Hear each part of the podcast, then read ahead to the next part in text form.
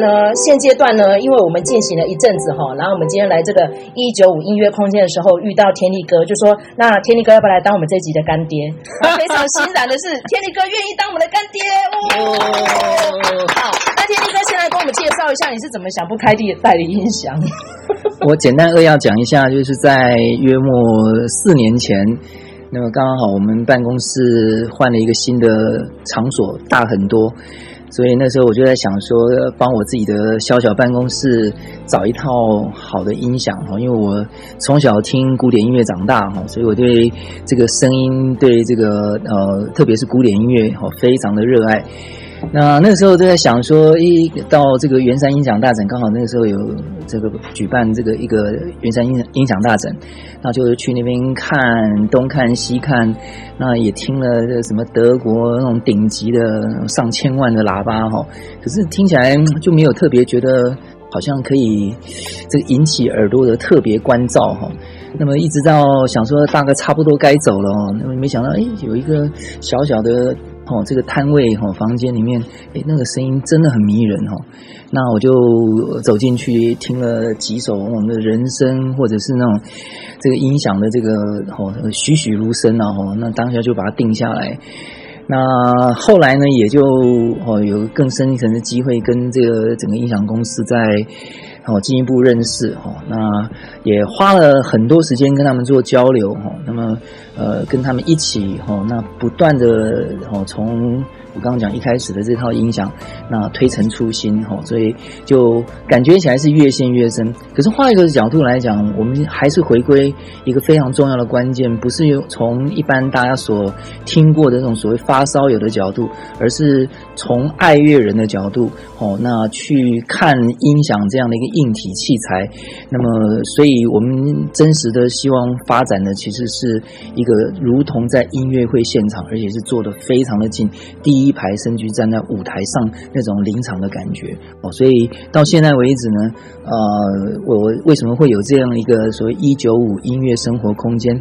最重要的关键其实就是要让大家真实听到好听的声音哦，不管是爱乐人，甚至是音乐家哦，来到这边呃独奏级或独唱等级的这样的一个音乐家，甚至世界级的哈，到这边来还不知道不在少数。那算一算，如果以人头算，我给一个概念的话。大概来了差不多三十个音乐家了，到这边来。哦，所以哦，包括这个还有整个国外的这种男高音哦，声乐等级人到这边来，所以哦，总而言之呢，哦，我其实在试着哦。跟大家说，呃，我们过去在推动，不管从音乐教育在学校里吼，或者是音乐欣赏在所谓音乐厅，那我觉得比较可惜的地方，其实是我们在强调音乐的同时，却忽视了声音才是真正的重点。所以呢，我。呃，除了在推荐给大家说，如果你们想找一套真实好听而不会是那种昂贵的概念的话，那欢迎到一九来听听看。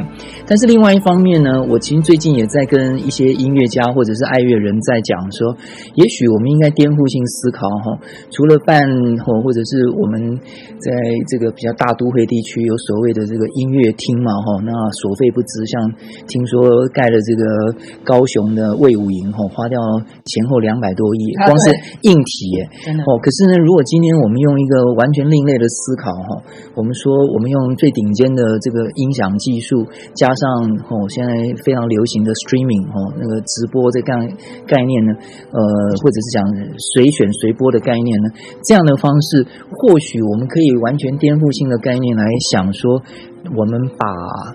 这个所谓大型的音乐厅化整为零吼，那么如果我们在台湾可以有一千个、一万个微型音乐厅，哇，那是什么样的概念？所以不是呃这个呃好像中产阶级以上后来才有能力去买这个比较，或者是讲真的是顶尖顶尖的那种好音响的声音。回过头来，如果今天用一个所以微型音乐厅的概念吼。贩夫贩夫呃贩夫走卒，任何人其实都有机会可以走进来哈、哦，那听到那种声音的感动，甚至于我们讲疗愈哈。那所以这个角度上，我觉得哦，可能是一个音乐治疗。对，所以哦，这当然有某种程度有很多人其实到这边来听说哦，听到这个音乐的声音非常的。好放松，然后甚至于说，哎，到我这边来，哎，如果要躺下来多好。所以我后来就，我跟你讲，最近我就准备了几个瑜伽垫，你知道我这边来，然后听下来很舒服，哎。那因为其实我们今天是 podcast 没有影像，但是我们影像可以用后置的，所以我们就拍个照片让大家看这个空间有多么舒服。对，好，所以好，总而言之，其实我是鼓励，哦，鼓吹说大家。呃，有好几层目的了哈。第一个，嗯，不管新古典音乐，或者是比如说西洋老歌或流行哈，其实如果真的听到声音哈，那个感动的层次其实是非常不一样。其实刚刚我们在彩排的时候放了几段电影配乐出来，麦嫂跟飞利浦就已经眼泪快掉下来了。尤其当下那个感动，连卢卡都哇哇叫，真的。尤其是放了那个 Cinema Paradiso。其实我跟天力哥提到说我们要放电影配乐已经蛮久了，尤其是耶尼欧莫尼克那里就是在今年年初又往生了嘛。那刚好那时候他往生的时候，疫情已经开始烧起来了。所以刚天力哥说到的，如果在家里就是一个小型的音乐厅，你就可以算是回避到那种人挤人的场地嘛，对不对？就不用去那边，大家都要冒着那个风险。是在家里就可以享受到最顶级的音乐。我我我想多补充几点哈，就是说。呃，为什么我们现在要颠倒过来用这个呃音响哈作为音乐教教育的基础？是有几个原因。第一个最核心的关键其实是说，因为哦，我们去音乐厅未必能够听到入门。哦，或者是比较基础的哦曲目，那对小孩子，对这个呃，甚至婴儿哈，你要说，嗯，我们要做一些胎教，可是话说回来，你没有这个好听哦，或者是最基本的曲目哦，这个其实哦，你你很难说，光是靠说偶尔去这么一这个呃现场音乐会就能达成你对音乐素养的培养。那第二个层次其实是说。呃，就算我们今天想说啊，来，咱们我们在台湾吼，能够到比如说，呃，音乐厅里面去听呃贝多芬第九，一年到头台湾有那个你能够听一次两次哦，所以搞不好几年才有一次这个这个音乐厅的这个现场表演嘛吼，那所以回过头来，你今天要想听想要听曲目，你还不小心随便你还要真的跑欧洲或去哪里吼。第三个是说，如果你真的在考究一点，说我想要听哦一些历史的名演奏，哇，不好意思，很多往生了啊，对，像刚刚讲严尼优就往生了，是，所以你要真的要听到现场演奏吼，或者是说什么什么那种名演奏，不好意思，你还真的只能透过录音的方式，哦，透过音响烧片，对，好，所以从这个角度吼，也是我为什么鼓吹说，真的音乐教育吼，那应该不管在家庭或者在学校里，然后我们强调的其实是这种。真实好听的声音，自然而然吼就会让一般人，不要说爱乐人，一般人突然就觉得，嗯，好像真的在学校里错失了吼这个呃这种听到好听声音的机会。那反倒我这边来说，嗯，我们好像在那边补给大家音乐课，好，学校欠你的这样，OK。对对对学校不教的事，来这边天地哥教给你。对对对，好，大概是这样。那，今天的工商真的让天地哥还讲蛮长的，物超所值哦。我们按照年纪的比例哈，第二老的应该是曾医师，曾医师其实也是发烧友啦哈。那曾医师今天其实是被麦嫂凹来参加这一集节目了，要不然这一集其实没有他精神分析哦。但是曾医师，你可以跟大家讲一下那个音乐对你的意义，尤其是电影配乐，因为曾医师对电影配乐非常娴熟。刚才我们这个天地哥讲的很好，就是说你要欣赏音乐，但是如果你没有好的这种就是播放设备的话，事实上很多的细节，或是很多的感动，或是很多的鸡皮疙瘩，你是 catch 不到的。哦，对。哦，所以我我觉得就是任何就是你你对音乐你开始有点，或是你想要多了解音乐，多跟音乐有一些交流感。或是感动的话，事实上，我觉得那个就是你你的聆听音乐的设备真的不能太低了，哦，不然真的是。可是我们都用耳机呢。呃，我我觉得耳机这个 这个就跟很厉害的耳机啊，这个跟串流一样，它是没有办法抵挡的一个趋势，因为我没办法带着那么大的器材到处跑。哦，那但是如果有机会，事实上，有时候我们要讲慢活嘛，所以你要把你的那个节奏慢下来。哦，那。我觉得耳机这个事情，就是你就是你在忙的时候，但是有时候你希望稍微把生活步骤稍微停下来哦，但是你又不能在那个啊、呃、像这个一九五这么好的空间里面，好、哦，那我觉得耳机是一个不得已的替代，但是耳机也要用好一点哈、哦，就是层级还是有差别。好，那我我其实从小有学学几年的钢琴啊，然后大学就是呃那那时候。重金属很流行，真的假的？然后我我医学院呢，我我就去学那个，蛮多医生会玩重金属。好，我我就去学鼓了哈。但是但是，所以你是 feel Collins，听说鼓很难学。鼓鼓最后它的那个境界其实要分手分脚。嗯，哦，就是说。右手打一种，左手打一种，右脚踩一种，左脚打一种。是来你的节目，不知道他学鼓哎。啊，如果你不会，如果你不知道多难的话，你可以试试看。同时间，然后一只手。爵士鼓还是摇滚乐鼓，这是有差，因为我们都有看晋级的鼓手。嗯啊有差哦。没没有，其实就是说，其实一开始的基本功是一样的，只是到最后，就是你你自己对哪些比较有兴趣，对对，然后你的程度到哪里。好，那你就会在某个领域。所以不是说玩不好的才去玩摇滚。我我觉得摇滚也有，其实因为那时候带我学鼓的老师，他本身就是他接触的音乐比较广一点，哦，所以他都带我去听一些前卫摇滚。哇塞，那真是我的料，我的料，我超爱，我超爱。然后他介绍我听的团，就是大家会觉得好像比较偏一点，可是在外国那是非常受欢迎的团，谁？或是非常屌的咖。举一个，比如说 Rush。好，好，Rush Rush 的鼓手，他本身的那个他的鼓非常的壮观，而且是前后，哦，他前面有一套鼓，后面有一套鼓，他的那个就是里面的那个给戏是不一样的，哦，那所以他有时候演奏到一半，他就是转个位置，然后他那个舞台会旋转。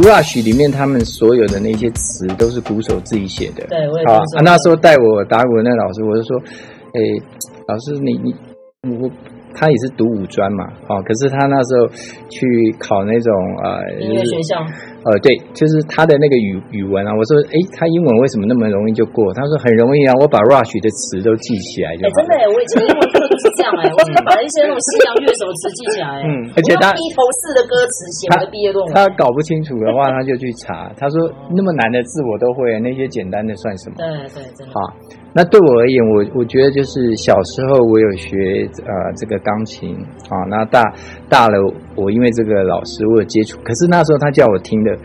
出前卫摇滚，不然他就叫我 tune fusion，fusion，就是说融合爵士。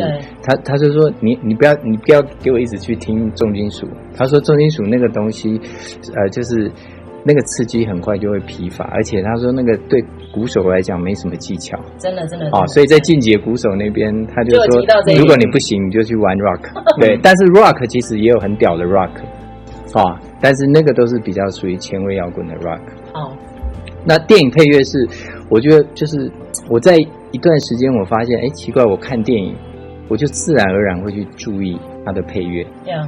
那但是我剧情还是照看，但是我的配乐会很容易就是吸引我的注意力，甚至就是我我在我觉得哎这个电影不错，我马上就会去找这个配乐是谁啊，然后呃那现在串流很方便，我就是找进去啊，他有其他的作品。哦，所以一次就可以找很多。有没有曾经因为电影配乐，然后让你在电影院里面哭出来？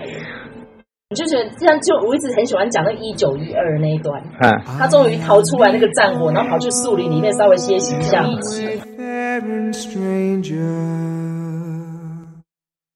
I'm traveling through this world of woe, yet there's no sickness, Toil nor danger in that bright land to which I go。我觉得一定是剧情配上音乐。对，呃，那单纯的音乐会让你掉眼泪，我觉得有。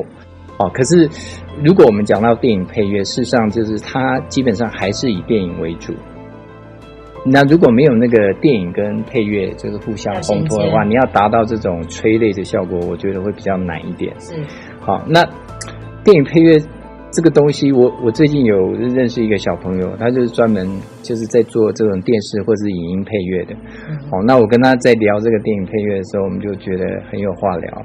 啊，然后最近这个过世的大师啊，他跟我讲，哦，他他最喜欢新天堂乐园。哦，哇，这个是大家的共同回忆。我我小我记得我那个大学的时候，那个卡带都给我听到全部坏掉。啊，后来东北聊可以买 CD 啊。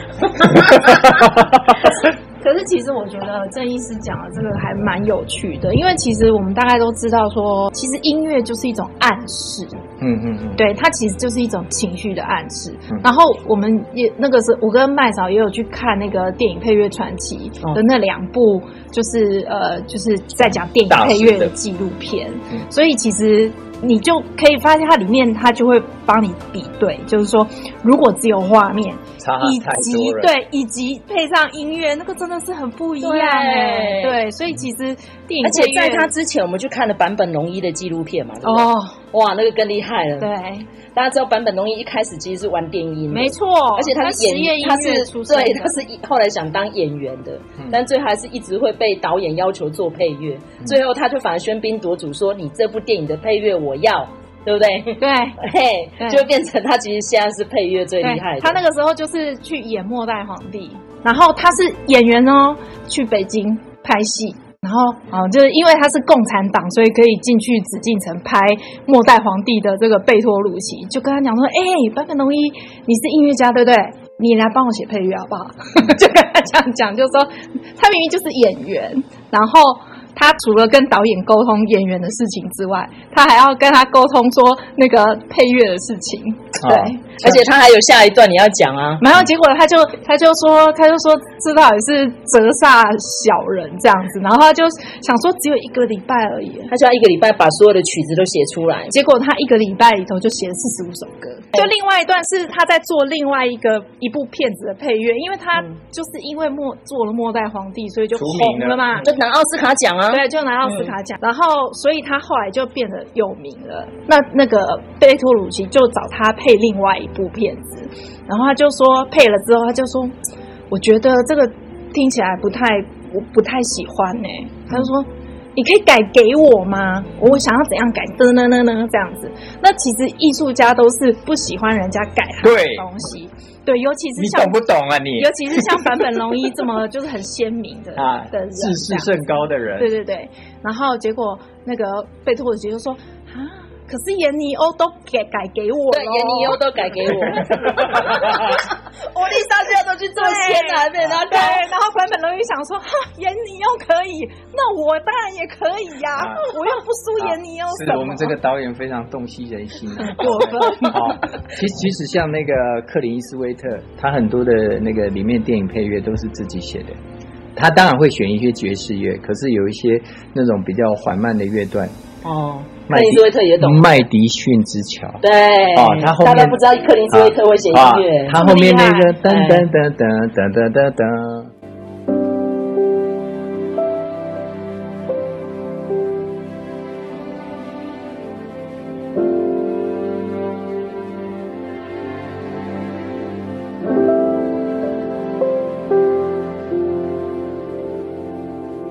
是超级喜欢爵士，可是他自己写的配乐大部分都是比较抒情缓慢的乐段。像那个经典老爷车，他你配乐里面有一首，他有一起跟着唱里面的歌。是，我不太确定那是不是他写，但是演员跑来唱主题曲也是蛮厉害的。演演员唱主题曲的很多啊，所以这件事情不是只有版本容易会，很多人 应该都会。演员唱主题曲的很多啊。对啊，这一次会特别。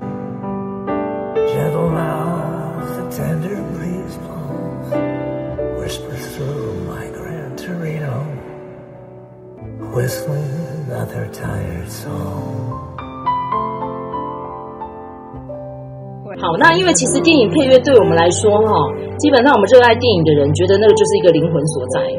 少了这些音乐，这个电影就不是那么出色了。所以我们现在呢，挑这两位大师来当我们今天题目的主轴。嗯、我们第一位大师呢，先来讲年纪比较轻的，好了。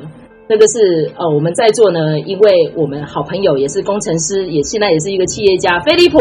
嗨，大家好。飞利浦最崇拜的汉字寂寞哦。嗯 然后他一直强调不要批评我的神，所以因为汉字寂寞十月份 B N W 请他来办音乐会嘛，但他本尊不会来，因为现在疫情的关系。对，所以他一些经典的曲子呢，到现场就是用大乐队的方式来呈现。是，而且他还买了蛮贵的票哦。哎，其实我觉得这这个时机，现在只剩下贵的票了。对、嗯、对，没错。最贵的票四千五，但是飞利浦还好，他有抢掉中价位。八百块的票，我记得好像一两天就抢完了。对对啊，对啊。那但是我觉得蛮难得的，因为其实汉字寂寞到现在都还是非常的多产哈。是，那来提一下，其实菲利普你印象中最喜欢的乐曲？汉斯寂寞的音乐哈，十秒、二十秒是听不到什么东西。他会铺陈，对对，然后场面越来越大，没错没错，他会越来越大声，然后突然就就突然变小声这样子。好，那你你提一下他的生涯，你觉得最重要的作品有哪几首？嗯，我个人认为汉斯寂寞他之所以可以崛起，因为我是听电影配乐，就是因为汉斯季默一九九五年的。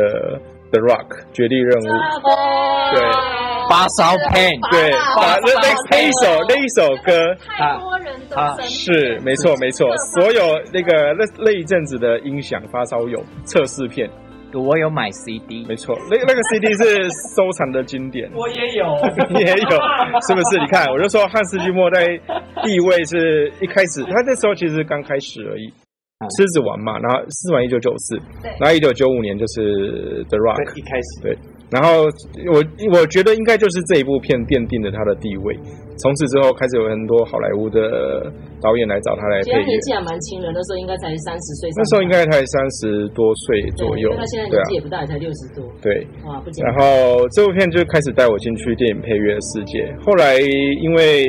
汉斯季默关系，我几乎他的所有的片我都都大部分都有去追，然后我觉得他的电影配乐虽然说很简单，然后也没有说太太多的变化，比如不像那种比如说 John Williams 啊，或者是那个 Ennio Morricone，他会去做一些不同的测测试，但是汉斯季默，我发现他其实到最后就是。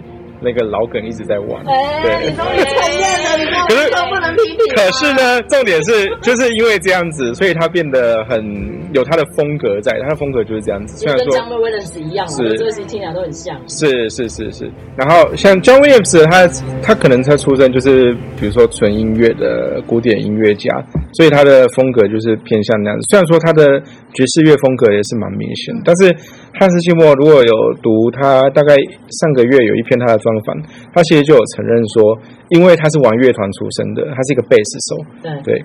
然后他说，就是因为这段经历呢，让他的作品跟别的音乐家不太一样。像他其实有一些近年近几年他配诺兰的电影里面，像蝙蝠侠，他就用了很多这种电吉他，然后还有一些重低音。所以那你要放哪一段？黑暗骑士。黑暗骑士有一有一个 the the end credit。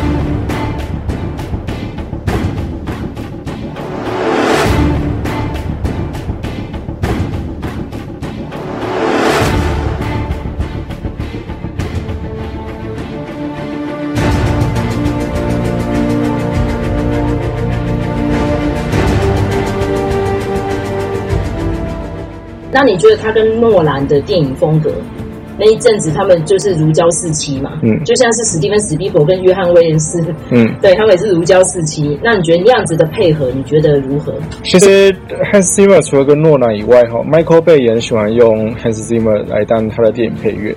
不过这两个导演的风格都很鲜明。比如说 Michael Bay，他就是。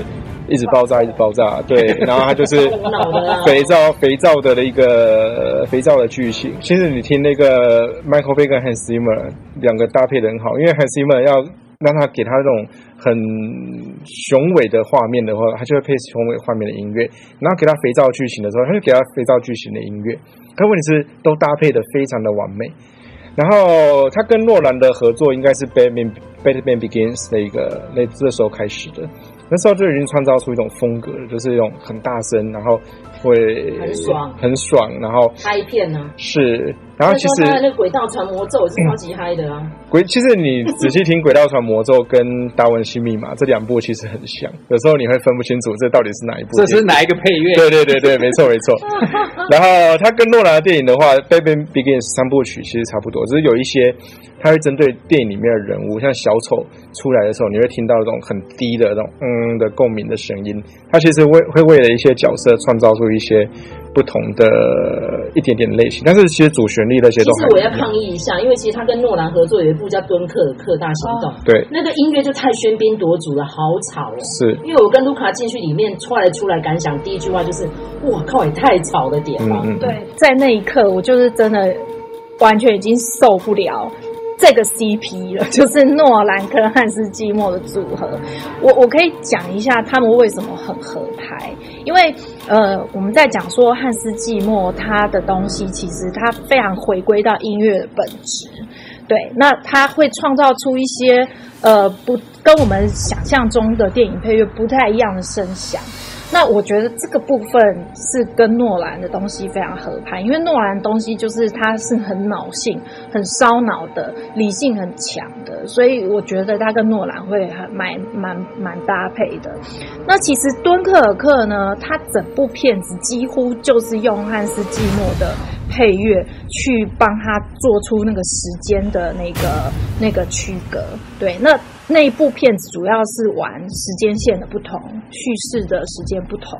其实的，就是时钟那个秒钟在走的声音。然后他就是，因为他知道敦克尔，他知道诺兰喜欢玩时间轴的游戏，所以他就故意用这种滴滴答答，让人家觉得很心不安的感觉。没错，没错。对。那那个其实，在敦刻尔克大行动的时候就有。很多观众不是只有台湾本地的，就国外也是，就是都抱怨说，哎、欸，那个音乐好像太大声，对，真的很大声，然后以至于就是你都听不到主角在讲什么。那就有人帮他缓夹，就说啊，你在战争里头本来就是啊噼里啪啦的，你根本就听不到人在讲话。哦，好，那这一次就让你算过。听说那个，因为我们今天录的时候就是天能上映嘛。听说天能又出现一样状况啊！不过呢，天能这次呢，不是诺兰，不是他的，对对，不不是汉斯季默，是汉斯季默配的，所以就是我觉得大家那个就可以去戏院里头去看。所以这个问题是诺兰的问题，不是汉斯。对，是导演的问题嘛？刚才菲利普有提到他是玩乐团出身的嘛？其实正确的说法，他是玩电音出身的啊，所以他跟坂本龙一一样，是玩电音的。对，你就知道说为什么这些这些玩电音出身的。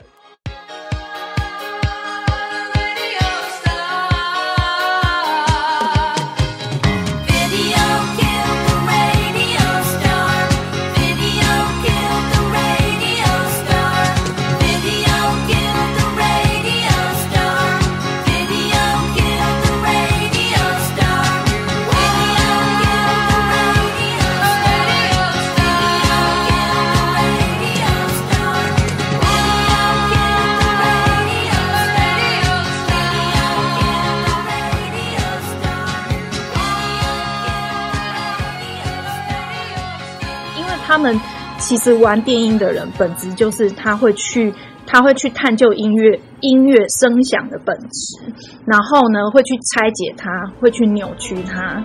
这个就是玩电音最那个的。所以，呃，刚才呃，菲利普，你不是说他会一个主题，然后不断堆叠，不断的越来越大声。这个其实是很多电影配乐基本的做法，而且也是就是汉斯季默他。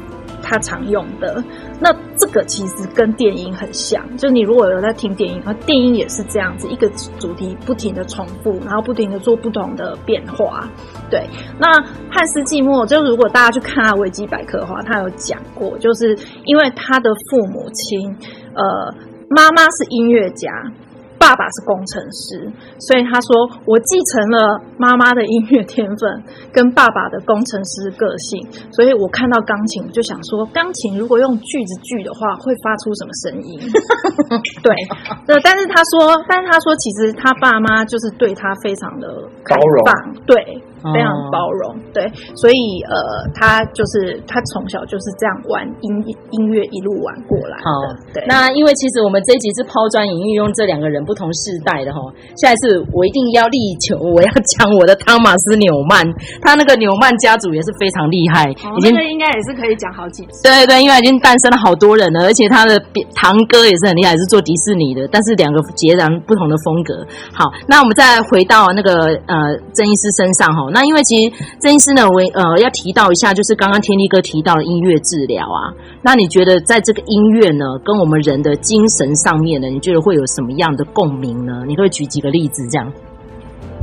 我我想有时候就是你听到有一些音乐会让你肾上腺分泌嘛，啊，那有些音乐就会让你 开始就是放松，眼皮就是对，就开始松了哈，然后这个呼吸放缓，所以其实音乐治疗在国外是行之有年的，啊，那这种。音频的就是刺激，哦，那能不能变成一种治疗？其实是可以的，哦，那最近我们在临床，我们也有哦跟一家公司合作，那他们就是透过去分析你的脑波，然后看你脑波哪边是比较有异常的部分，好，那这个脑波的异常，它可以借由某些就是他已经先编辑好的这一些音乐的乐段，然后配合光线的刺激，那它事实上。就像一个那个啊、就是以前的那个小的 iPad 一样哦，iPad，嗯，然后你它它随时它同时可以把这个声音跟你的影像，就是同时给你接收。那它里面已经有输好一些资料了。好，那你的你这个脑波异常的部分比较是适合哪一些？然后它当场就让你就是听，然后就接受这个光的刺激、声音的刺激。那大概，比如说你二十分钟以后，你可以马上看到你脑波的变化。那事实上你会放松的，哦，所以这种治疗现在其实已经有一些科学上面可以帮我们佐证。好，所以我也建议喜欢音乐的人，事实上很多人就说音乐治疗一定要听某些特别的音乐，这个我去查过相关的治疗，错了。哦，你喜欢听爵士的，你要听爵士；哦，你喜欢听台语的，你要听台语的。没错。好，那你喜欢听汉斯寂寞，你要听听汉斯季默。嗯，请问一下哈，讲到这一点，是不是可以再细分一下？就是说，你的治疗的是指失眠的治疗，还是情绪低落治疗？这个音乐可能跟着也会一不一样嘛，对不对？呃，基本上就是那个脑波呈现出来，会告诉你比较属于最近是属于比较。亢奋，或是焦虑，或是或是你晚上睡觉的时候没有办法放松，他都可以看得出来。好，那看得出来以后，他就会用不同的这种音乐还有光的刺激，然后把它调回来。那那个调回来必然是让你比较舒服的。他其实不管诊断，他是看你目前的状态。好，那那如果今天我用一个比比较，因为这点可能很多人或许或多或少都会有兴趣，甚至有需要嘛，哈，所以我就。再做一个请教，就是说，第一个。有关于哦症状或问题，是不是可以有一个比较简单的分类啊？第二个是说，那有没有人的分类？比如说你刚刚讲喜欢爵士或者是喜欢古典音乐，那因此会要做等于供给跟需求，或者是说有病症跟他本身的习惯，那你怎么去做多元的搭配？这样，我们我们很有趣的是，在这种我刚才讲的声光治疗里面，事实上它的那些乐段都已经设计好的，但是它的 tempo 都是。基本上都是比较慢的，当然有一些，呃，他要开发你的潜能的，可能会有一些变化，但基本上都不会太刺激。好，那我刚才讲的就是说，一般的所谓的，如果没有这种比较特殊的治疗的啊这种设备，好，你没有去分析脑波，那你怎么样用音乐帮助自己放松？好，他们因为你听了某些乐段，他去测你的脑波，发现你的阿法波增加了，就代表你听这音乐放松了。好，我还记得有一段，我我大学的时候，那时候在听重金属，然后我带着 Sony 有一个随身听，啊，那个系列叫五道馆。哦，好像有，好像有哎、欸。然后五五的年纪真的有多大？哦，好，他大学，我们在国中。好，大家知道随身听是什么东西吗？好，啊，那个五五道馆，它那个耳机，它上面还有写警语，他是说你不可以放太大声。不是。不可以带这个走在路上，哦，对，因为你会有危险，你几乎听不到外面的声音。你可能人家车子过来要撞你呢，叭叭你都听不到。警语没有用了，大家都在滑手机啦，怎么样都是不会注意。好，我还那个时代跟现在问你不对啊，对。可是现在都标榜抗噪的耳机。对对对。但是那个又不是抗噪，那个是他把它密封的很好，而且它的那个低频很重。嗯。好，那我还记得我那个大学的时候，我戴着那个耳机听重金属，听到睡着了。然后我隔壁的，我隔壁寝室的。是怎样？已经变成我隔壁寝室的在念念书，跑来跑来那咬我。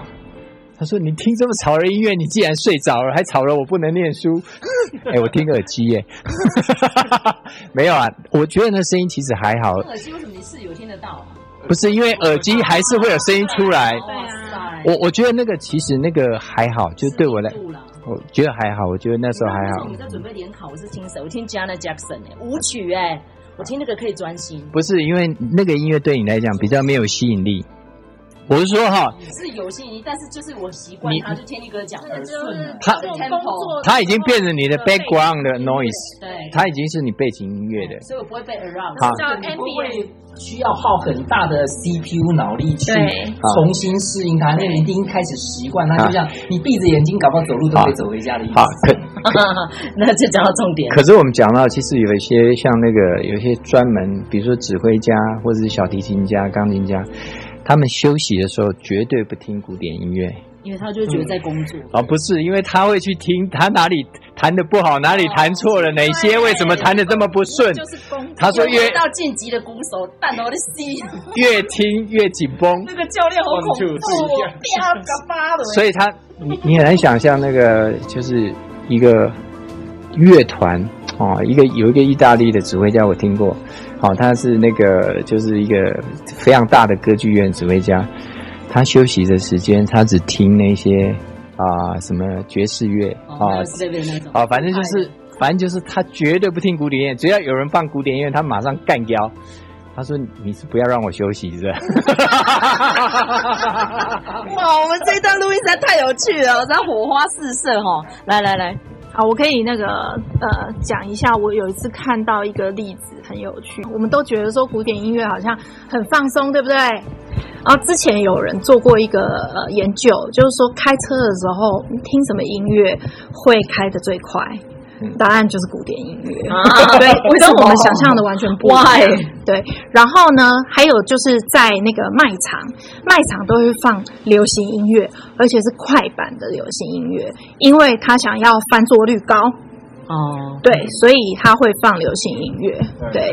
对对对，那那个呃就不耐呃对，然后刚才讲到那个音乐治疗，我有看到一个很有趣的例子是，嗯、就是养老院，就是美国的养老院，那就是有一个人他，我不晓得他是哪里突发奇想，总之他就是想说，哎，我来给这些老年人听他们年轻时候的音乐，然后结果就发现那个老人本来都不讲话，也没有表情。可是听了之后，就他那个时候说，呃，年轻的时候听的音乐啊，他是怎么知道的？就是他会去问这些老人的家属。啊，就他有没有收藏啊？然后他年轻的时候都是跟老公约会，所以每一个人听的都不一样。这个我补充一下，这个叫怀旧治疗哦。这个在失智症里面是有效的治疗，对对对。所以有时候他还要把那个他们有些讲到诺兰的 Inception，嗯，他们安养的机构，他还要弄成。锅炸哦，那种古早的那个，拿以前的东西，什么 LP 那些东西，全部要拿出来。我问你哦，郑医师，像如果像什么自律神经失调、视觉失调，用音乐有用吗？呃，我觉得就是像那种精神官能哈，不到精神病的，我觉得那个都有帮助。哦，轻度的。对，那大家如果有兴趣，其实三百块就可以体验了。啊，我我们这我到时候给麦手 哎。